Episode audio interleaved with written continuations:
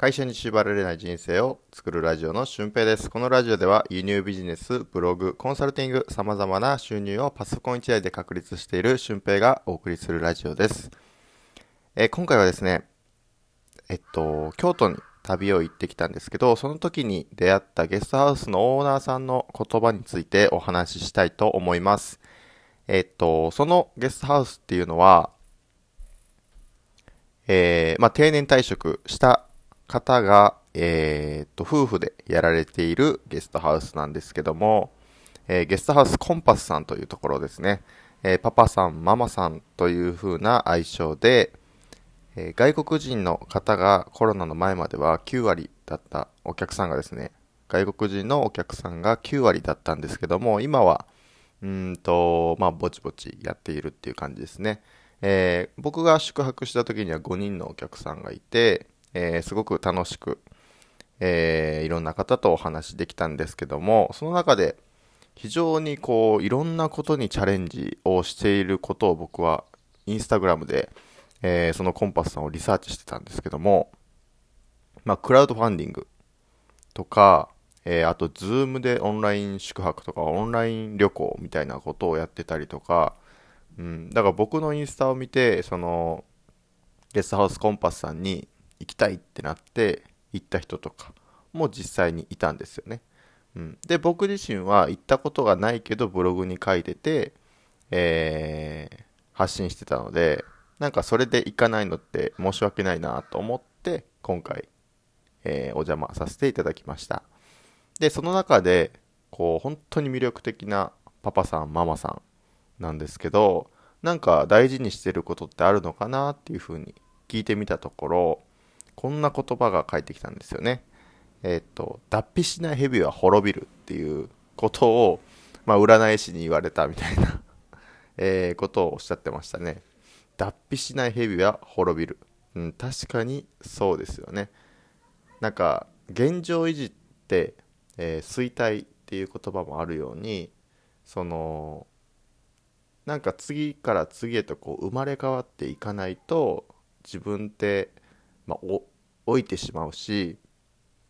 なんか古くなっていくような感じがあるんですよね、うん、だからこう毎回毎回こう新しいことにチャレンジする精神を忘れずにもちろん一緒のことをすることも大切なんですけど、うん、でもあもっとこれってこうできるんじゃないかなとかあこれなんか最近流行ってるから挑戦してみようかなっていう風なことをやってみてもいいんじゃないかなって思いますよね。僕も輸入ビジネスをしていて確かにこう利益ってこう固く、えー取ることができるんですけど、うん、じゃあそれ以外のなんかそれが潰れた時にもしもしなくなった時とかなんかそれができなくなった時に、まあ、生活に困らないようにもう一つ収入源をともう一つ収入源を作るということを増やしていく。だから僕は7つの収入源が欲しくて、えーセブンポケットと言われる7つの収入源が欲しくて、えーいろいろと行動しているわけなんですけど、まあ、それも、あのー脱皮し続けてるわけですよね、うん、7回脱皮して7つの収入を得ようと僕は思って、えー日々7脱皮をし続けているわけなんですけどまあそれがその定年退職されて68とかだと思うんですよパパさんは。うん、でそれでずっとこうやり続けていてでちょうど僕はゲストハウスのインスタグラムでは、えーゲスインスタライブをやってるのであのーそのパパさんにもインスタライブができますよっていうことをお伝えしたらえっとあじゃあもう今日やろうっていうので今日やってくださったんですよね。そのと日当日に。でやってみたところそのゲストハウスコンパスさんっていうのは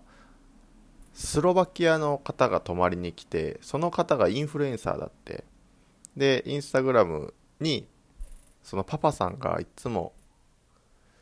うーんちょっと難しいんですけど書いてくれるんですよ。あの色紙じゃないですけど挨拶みたいな。筆で、うん、コンパスにようこそみたいな感じのことを書いてくださるんですけどそれが結構、まあ、外国人の方、まあ、日本人の方も嬉しいんですけど外国人の方は特に嬉しいんじゃないかなというのででそれをインスタグラムにそのスロバキアのインフルエンサーの方が上げたところ1日で5000人のフォロワーがボーンと増えてで普通ならそれが1000人とかに下がってしまうらしいんですけどすぐに。でも3300人ぐらいのフォロワーさんはずっとこうフォローしたままっていう風な感じになってるんですよね。うん。だから本当にこうパパさんの努力があってこその、えー、フォロワーさんなんですけどまあその中で、えー、インスタライブをしたらどうなったかというともうコメントが、まあ、あの鳴りやまないんですよねずっとずっとコメントが「こんにちは」とか「元気ですか?」とか、えー、と英語できたりとか外国語の読めない文字できたりとかをしてて、うん、すごくそれインスタライブっぽいなと思ってちょっと楽しませてもらいましたね、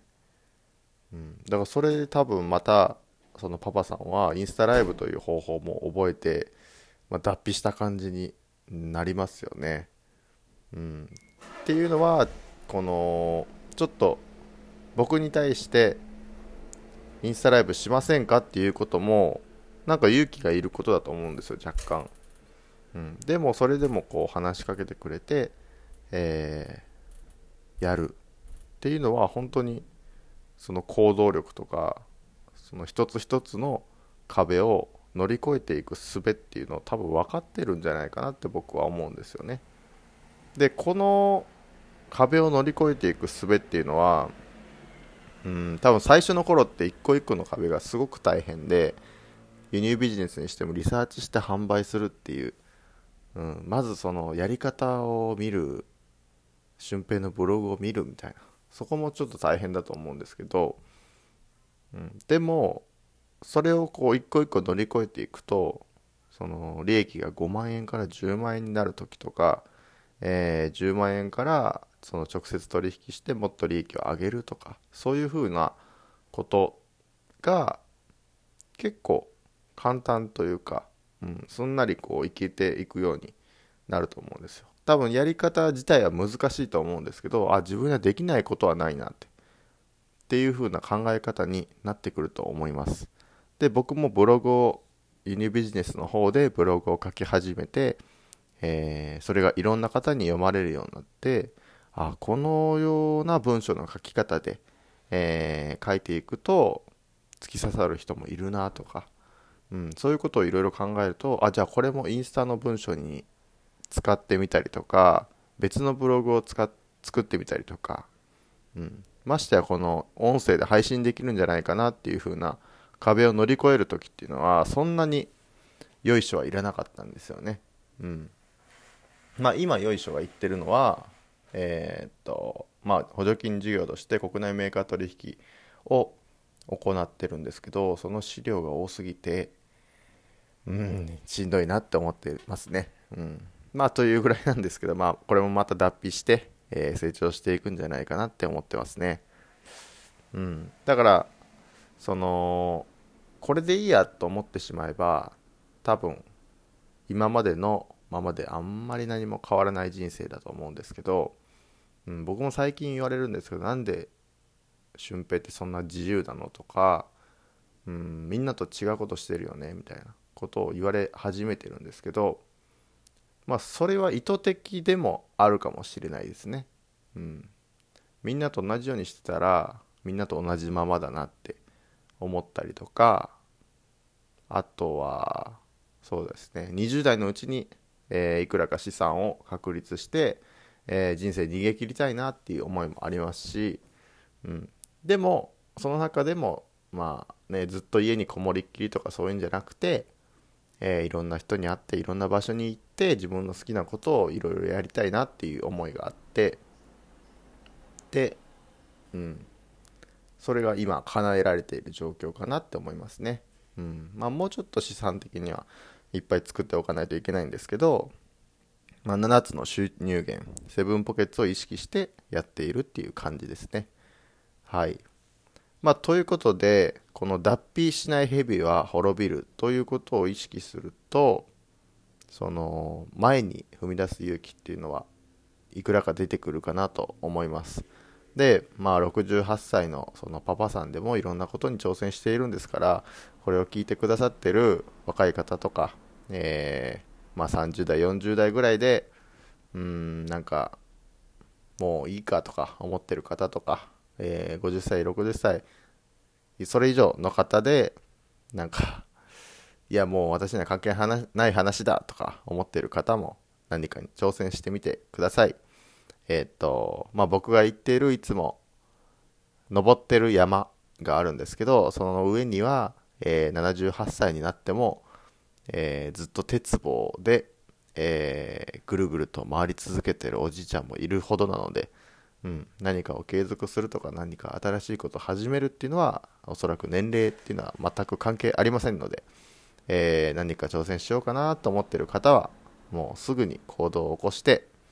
えー、その成功をつかみ取りましょう。ということで今回の話は以上です。最後までお聴きいただきありがとうございました。また次回の配信でもお会いしましょう。ほなまた。